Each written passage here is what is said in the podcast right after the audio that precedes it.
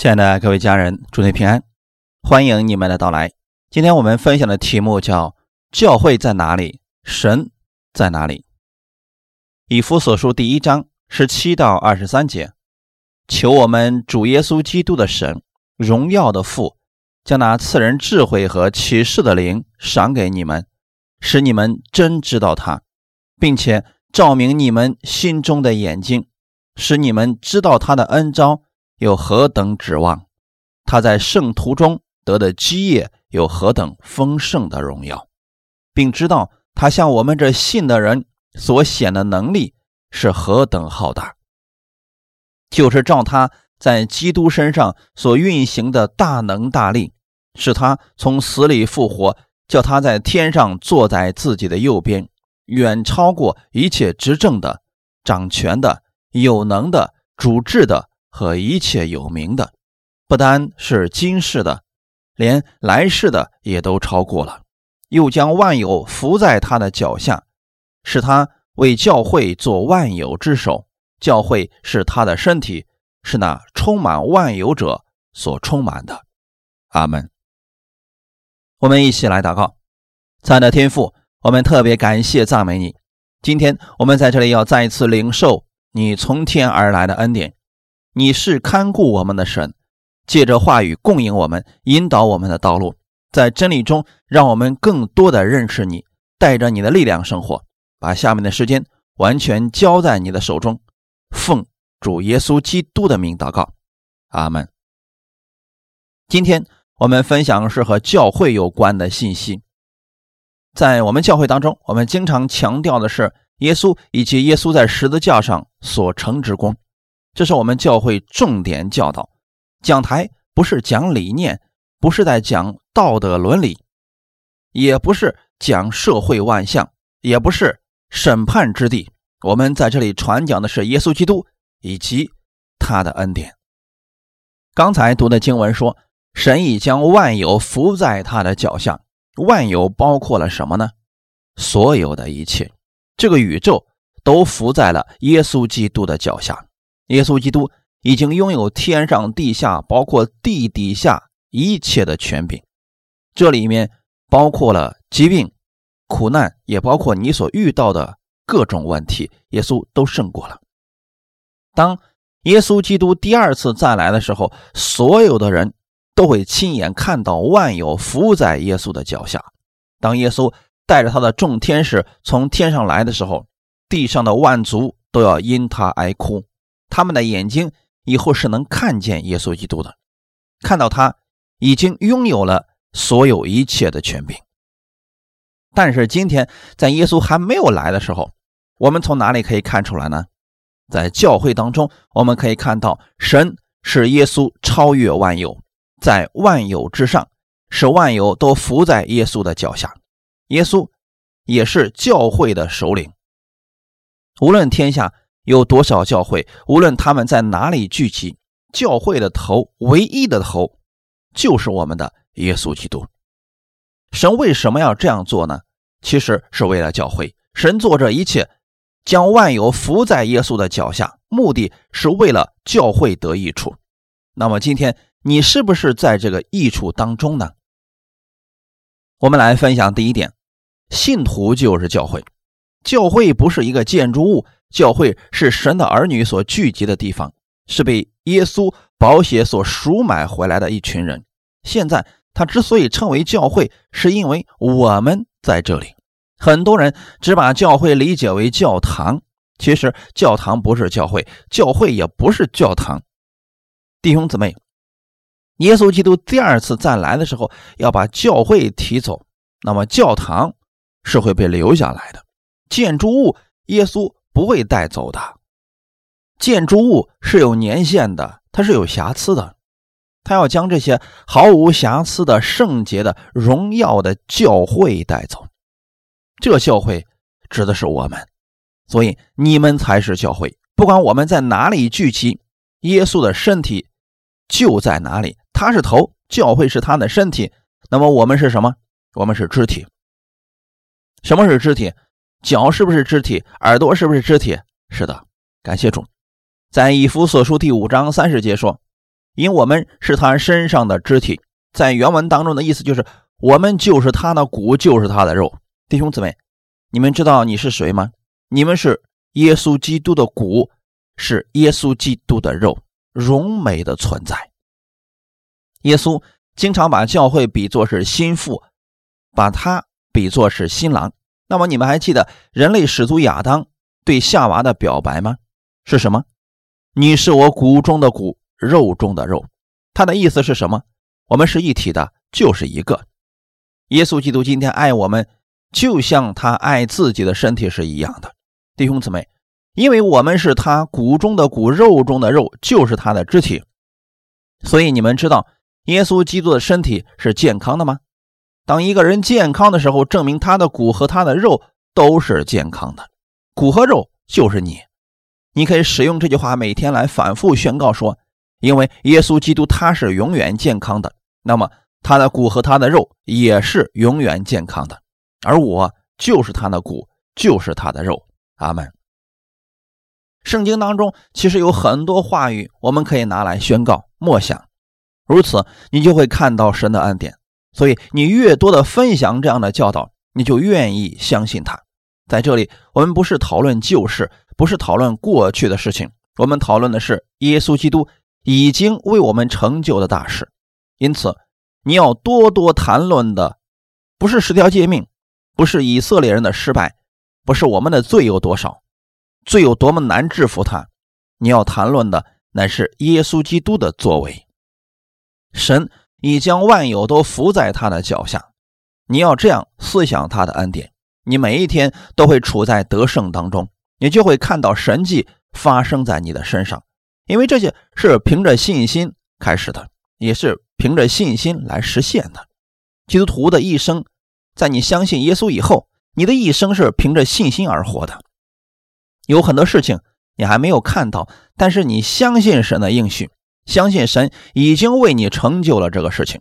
耶稣基督他是那充满万有者所充满的。那么在耶稣基督里面有什么呢？丰盛的恩典。你会发现耶稣里面没有定罪。耶稣在世上他有没有定罪的权柄？他有，但他没有使用。约翰福音三章十六到十七节：神爱世人，甚至将他的独生子赐给他们，叫一切信他的。不至灭亡，反得永生。因为神差他的儿子降世，不是要定世人的罪，乃是要叫世人因他得救。他不定世人的罪，并不是说明世人没有罪，乃是他要代替我们的过犯，要成为我们的赎罪祭，这样就解决了我们罪的问题，使我们从他那里领受丰盛的恩典。我们传福音，让世人相信什么？相信耶稣不再定我们的罪，相信他为我们的罪流血牺牲，三天后从死里复活了，我们被称义了。耶稣把我们的不足、把我们的疾病、把我们的软弱都代替了，他要把他的丰盛、把他的恩典、把他的力量赐给我们。你知道有这样一位爱你的神的时候，你就愿意多多来亲近耶稣了，因为你每次来到他的面前，他给你的都是供应。他不看你的缺点，不会指责你，不会羞辱你，他要赐给你力量，胜过各样的问题。在耶稣基督里面的祝福，你在世上无法找到，但你在教会里边可以找到，因为这里是耶稣基督的身体。你可以在教会里看到耶稣那丰盛的供应、医治、神迹、智慧，这就是那充满万有者所充满给他的。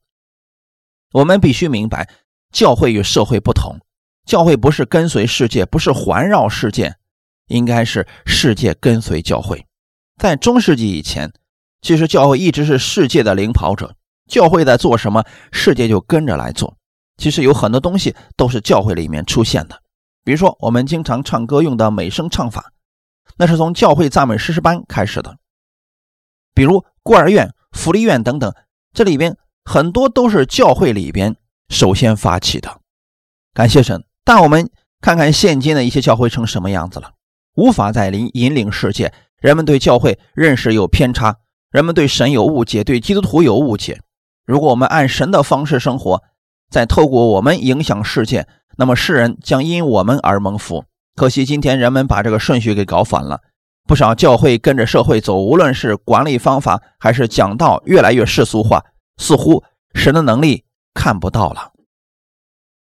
当你正确相信耶稣的时候，耶稣可以改变你的生活。有人问：为什么非要改变生活呢？穷人为什么非要千方百计的富起来呢？因为人们对现在的生活不满足，家庭不和睦。为什么羡慕家庭和睦呢？因为他的家庭有缺乏。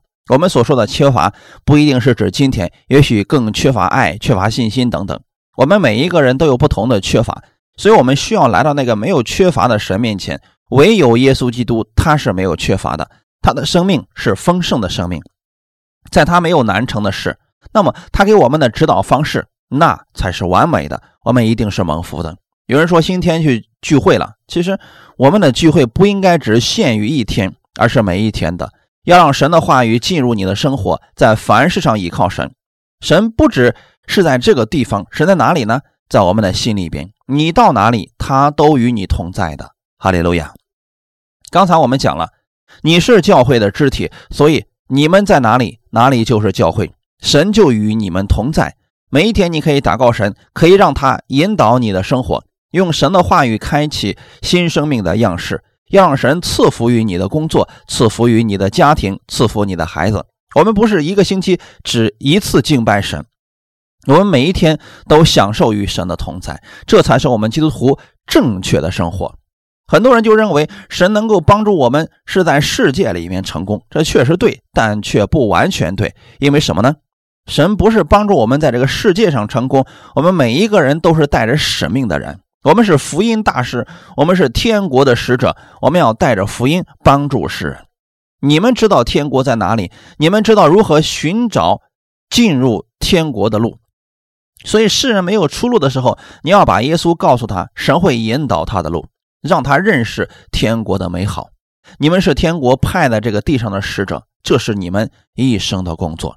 有人说，我现在还要上班，上班是你的兼职。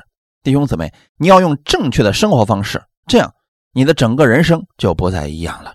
当你知道你是福音的使者，你就知道神会负责你的一切，包括你的生活所需的。没有一个钦差大臣被派出去工作还要操心生活的问题。今天。你也是一样的。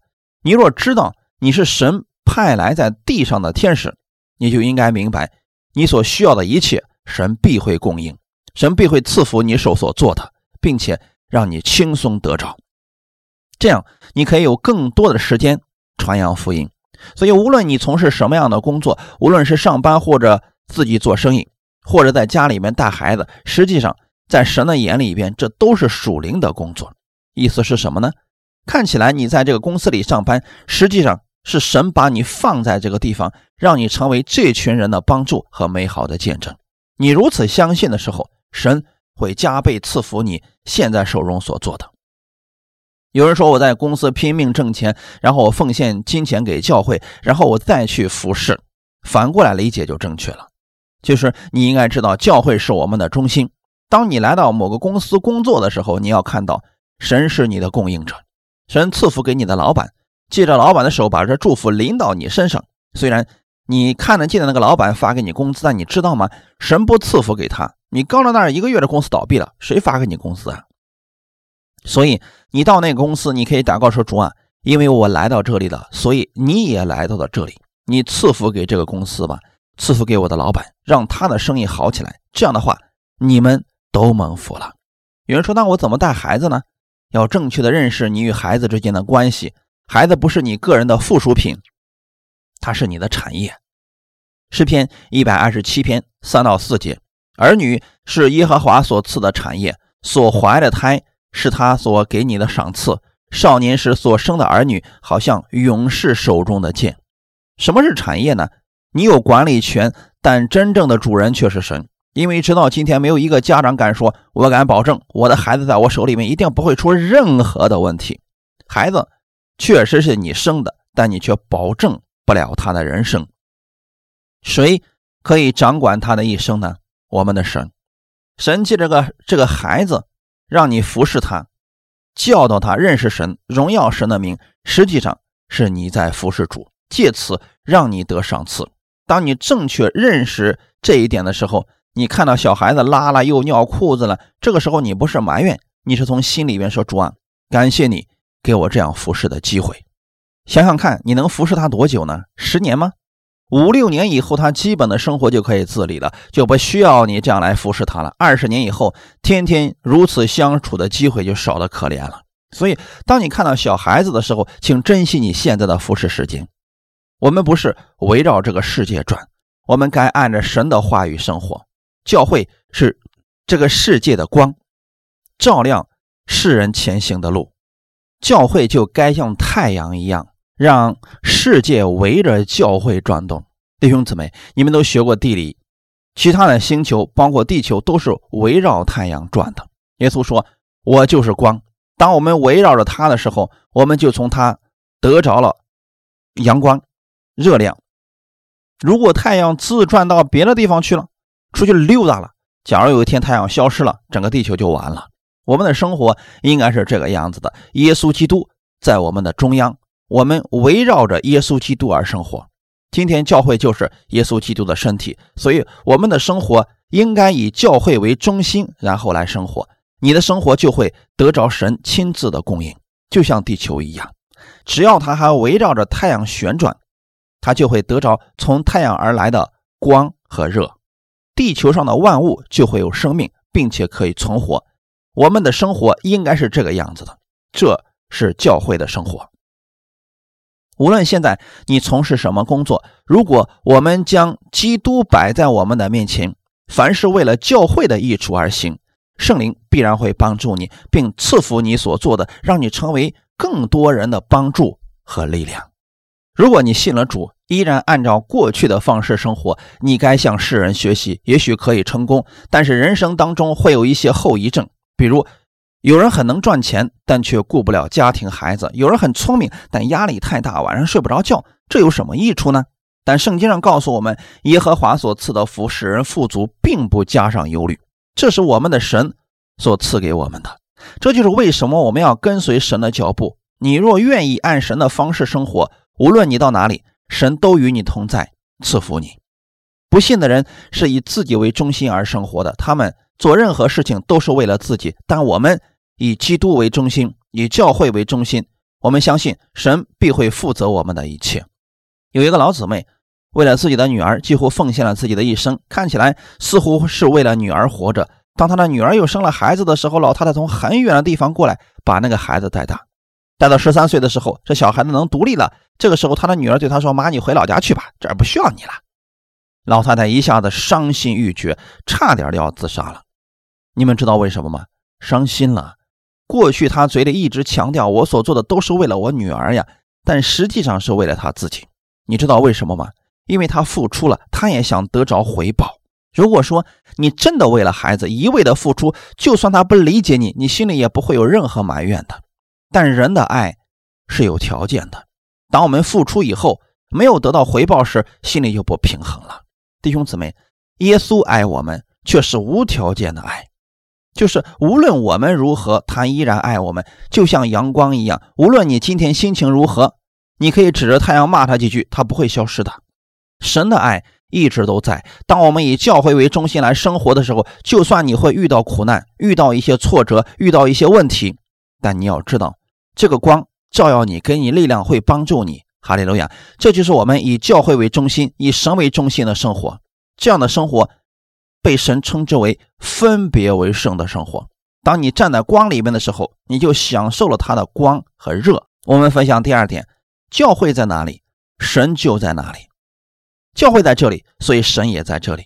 约翰福音十七章十四节：“我已将你的道赐给他们，世界又恨他们，因为他们不属世界，正如我不属世界一样。”耶稣向天父有一个祷告。耶稣说：“因为他们不属于这个世界，就像我也不属于这个世界一样。我们虽然在这个世界上生活，但我们却不属于这个世界。就像一个外国人来中国生活，但他却不属于中国，是一样的。我们是属神的。”只是有很多人把教会区分了很多种，分什么大教会、小教会，什么灵恩教会、什么派别的教会。实际上，教会不是一个建筑物里边固定的一群人，而是相信耶稣的一群人。他们聚集的地方，那个地方就叫做教会。马太福音十八章二十节，因为无论在哪里有两三个人奉我的名聚会，那里就有我在他们中间。只要有两三个人在一起聚会，他就在这两三个人的中间。在神的眼里边，没有大教会、小教会之说。作为一个家里边，夫妻两个都信了主，他们的家就是教会了。如果你还没有结婚，当你和弟兄姊妹一起聚集的时候，那个地方就是教会了。我们今天在这里聚会的地方被称为地方教会。比如一个教会有三千人，有一教会有五千人。像我们以前所在的地方，主日的聚会至少四千人。那么到这儿之后，我们是不是觉得这个地方很小呢？但在神的眼中没有区别，没有任何的区别，都是属神的儿女。你们知道普世教会吗？从世界之上看，所有信耶稣的人如同一个教会，这也叫普世教会。今天我们不要毁谤弟兄姊妹，因为我们所有相信耶稣基督的人，我们在教会里边都是一家人。被那充满万有者所充满的，马太福音十八章十九节，我又告诉你们：若是你们中间有两个人在地上同心合意求什么事，我在天上的父必为他们成全。神不是说人多力量大，人多了我就成就的快，人少我就成就的慢。但是在许多教会，牧师是这么教导的：你一个人祷告没有力量的，你要多叫人一块过来吧。人越多，神成就的速度就越快。这样有圣经的依据吗？没有。经文说了，两个人同心合意的祷告，你们在天上的父必为他们成全。所以你为某个人祷告，你相信神必赐医治给他，但也许这个人要的只是安慰，所以你要用你的方式给他祷告。这事情有时候很难成就，这个时候需要的是同心合意的祷告。所以在祷告之前，你最好问一下他的情况。你希望我们如何来为你祷告呢？我们在为别人祷告的时候，我经常会问别人：“你这个事情出现了，你希望我们如何为你祷告？”那我们一起祷告。为什么我要这样问呢？我要知道他心里是如何想的，然后根据他的这个想法，我们一起为这个目标来祷告。这就叫做同心合意的祷告。举个例子，有一个人，他身上有一块肿瘤，来到神面前，他说：“你们为我祷告吧。”弟兄姊妹开始祷告，他还是没有信心，但原因在哪里呢？不是我们出错了，不是神不应允，也不是他出错了，也许问题就在于没有同心合意，所以祷告的方向完全不同。我们在祷告什么？奉主耶稣基督的名，让他这个肿瘤消失。可他心里说：“主啊，让我碰见一个这方面的专家，一刀下去，把这个肿瘤割得干干净净的。”这是他所要的信心。这个时候我们该怎么祷告呢？要按他的信心来祷告。在这个情况之下，我们一起祷告，让神给他预备这样一个专业的医生，把这个肿瘤切掉。然后这个医生出现了，他说：“哦，神呐，你终于听了我的祷告。”弟兄姊妹，这就是人的信心的不同。所以，我们根据他的信心，一起同心合意为他祷告就可以了。这就叫做教会的生活，跟外面不一样的。我们不能说我们有信心，我给你一按手，这个没了。他的信心在医生那里呢。你们要记得，我们在哪里聚会，神就在那里。我们只要确定这里传讲的是真理，传讲的是耶稣，其他的条件可以忽略。以前我看过一个小故事，有一个黑人，当时美国黑人和白人之间的战争还比较厉害的时候，星期天，一个黑人想去教会，附近没有黑人的教会，他就去白人的教会。到了那个门口啊。那个接待的说：“你这个皮肤不能进去，在外边待着吧。”那个时候，这个黑人弟兄坐在门口就哭了。他说：“主啊，我今天不能进去和弟兄姊妹一起来敬拜你。”这个时候，耶稣到了他的身边说：“你知道吗？我也没有进去。弟兄姊妹，无论那里有再多的人，如果耶稣不在那里，有什么用呢？你要确定今天耶稣在这里，这就够了。除非你找的是人，你去找这个牧师，找那个牧师，要不然就真的没有这些必要了。为什么呢？”因为我们所信的是同一位神，只要这位牧师的信息能把你带到耶稣面前，使你依靠耶稣，他会赐给你能力的。阿门。我们看圣经中教会的一个发展的过程，旧约中一些隐藏的事情在新约实现了。你要找到旧约当中隐藏的圣经，圣经当中的基督，在这里，我和弟兄姊妹简单来分享一下。我们知道，在旷野的时候，神吩咐了摩西造了一个会幕，其实那个就是教会的预表。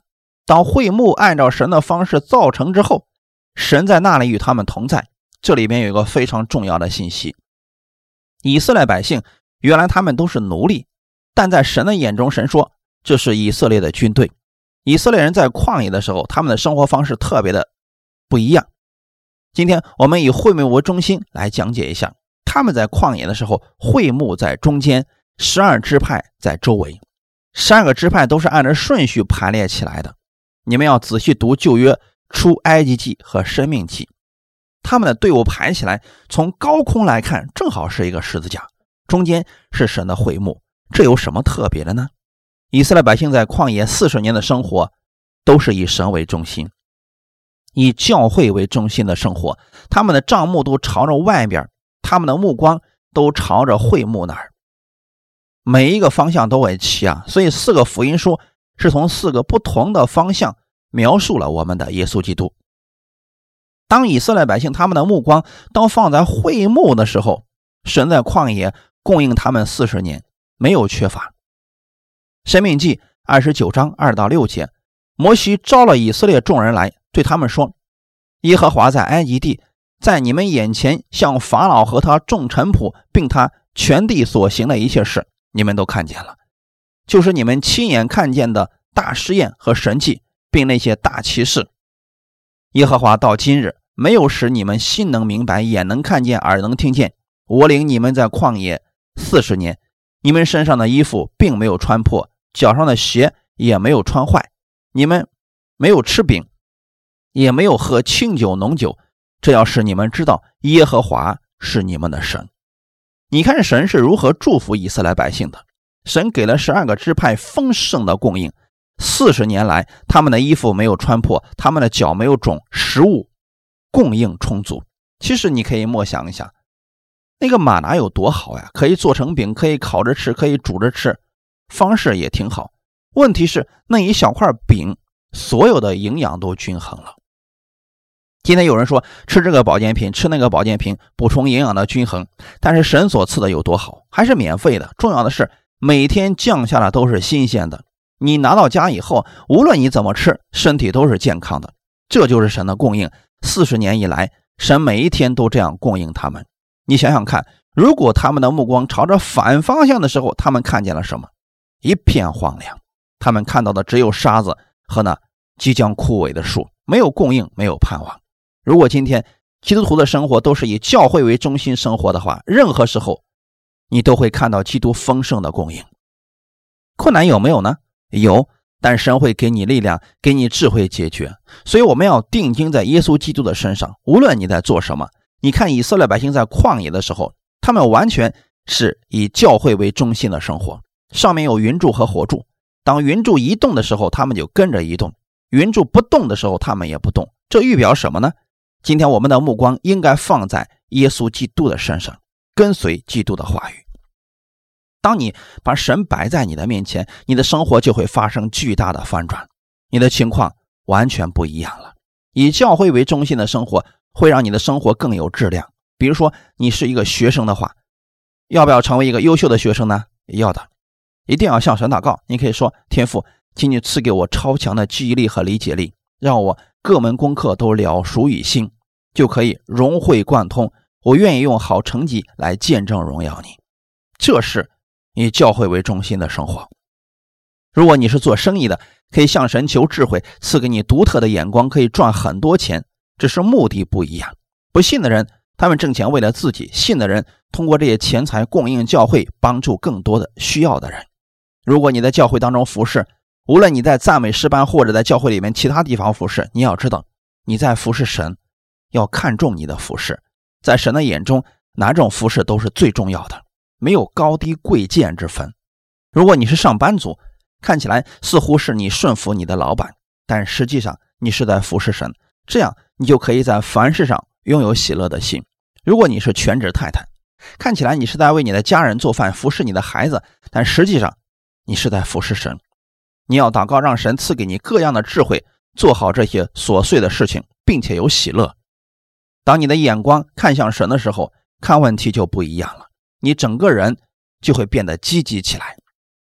要不你就会说，每天家里那么多的活干不完呢，啥时候是个头啊？我们有个姊妹真的很勤劳，早上起来工作更多，要照顾孩子，要打扫屋子。以前我知道说，每天基本上十二点之前她都在打扫屋子，所以进他的家里边特别的干净。他认为是在为神做事情，所以如同洁净圣殿一样，他在他是坐在神的面前，眼光改变了，世界也会跟着发生改变的。就算你在服侍神的过程当中，别人伤了你，你也没有关系，因为主知道你的心。他会纪念你所付出的，无论你为教会摆上了什么，奉献了什么，神都不会忽略的。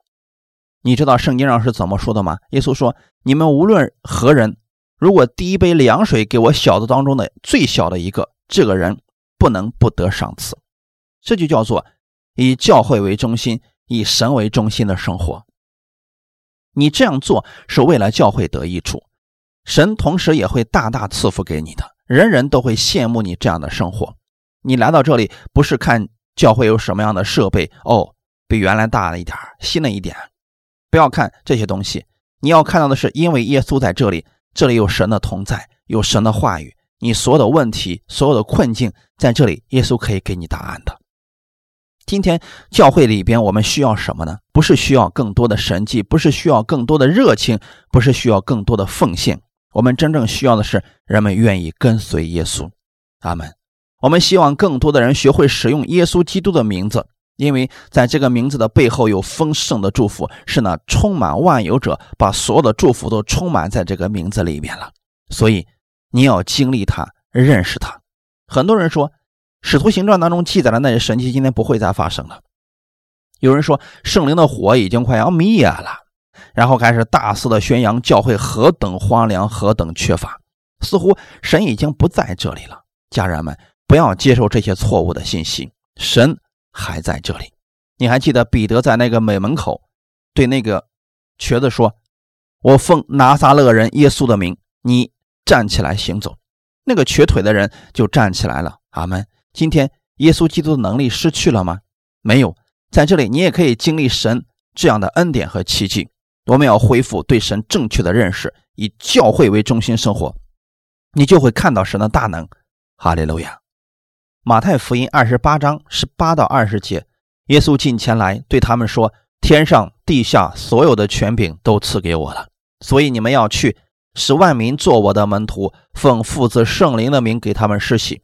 凡我所吩咐你们的，都要教训他们遵守。我就常与你们同在，直到世界的末了。”现在也是一样，所以你们要知道，耶稣基督与你同在，直到世界的末了。不仅仅是在你平安的时候，不仅仅是在你服侍教会的时候，任何时候他不会离开你，都与你同在的。生命记第二章第七节，因为耶和华你的神在你手里所办的一切事上赐福于你，你走这大旷野，他都知道了。这四十年，耶和华你的神常与你同在，故此你。一无所缺，以色列百姓为什么会埋怨？因为他们没有看到神与他同在，他们不相信神会让他们一无所缺，他们的目光转到别的地方去了，没有仰望神。你们要正确的相信，从这个时候开始，你已经相信耶稣，所以神会供应你，像供应以色列百姓一样，你也会一无所缺的。旷野的会幕只是一个预表，今天的教会才是实体啊。过去的只是一个影子，耶稣基督是我们实体，我们的教会也是基督的身体，他是我们的头。你若明白神如何供应以色列百姓，也会知道他会这样供应你的一切。如果今天我们每一个人都是以教会为中心来生活，会是什么样子呢？你会像燃烧的荆棘一样，有热量却不会被烧毁。当圣灵的火在你身上的时候。圣灵会让你每一天都有信心，都有热情，都有信心而生活。哈利路亚！所以我愿意弟兄姊妹今天能够以神的方式来生活，以教会为中心生活。教会在世界当中的角色很重要，直接影响着天和地，阻止着罪的蔓延。所以，当家庭快要破碎的时候，教会是他的安慰；当人的心里面忧伤的时候，教会是他的安慰。因为这一切都是靠教会而立的，也是靠着耶稣。一直存到现在。前两天我们搬家，有很多弟兄姊妹过来帮忙，帮忙擦地板、擦凳子，他们为神做的，神一点不会忘记。当你为神献上的时候，神会给你留下永久的赏赐。有很多人说，我们现在已经无路可走了。今天你要立定心志，以教会为中心生活，以神的生活为你的生活，你的困境马上会得到突破的。多听到，把神的话语记在心里，神会亲自引导你走出困境，比以前更好。圣经当中告诉我们什么？施比受更为有福，是不是？当你给别人的时候，证明神已经给了你很多了。哈利路亚！祷告神，让你成为施恩者。先被神祝福，然后再去祝福别人。我们一起祷告，在那天父，我们感谢赞美你。当我们有三两个人同心合意在一起聚集的时候，在一起祷告的时候，你在我们中间。我们在哪里，你也在哪里。你在这里，你会与我们每一个弟兄姊妹同在。无论他们走向哪里，你都与他们同在。我们是天国的使者，是神差派在地上的使者。你赐福我们手中的工作，让世人看到我们如何被神来祝福。我们也愿意以教会为中心来生活。我愿意用你的话语开始我的生活，加给我力量，让我成为一个给予者。我愿意成为祝福的管道，让更多的人透过我看到基督的美好，看到教会生活的美好。带领我们这一周的生活，我们愿意更多的经历你的同在和大能。奉耶稣基督的名祷告，阿门。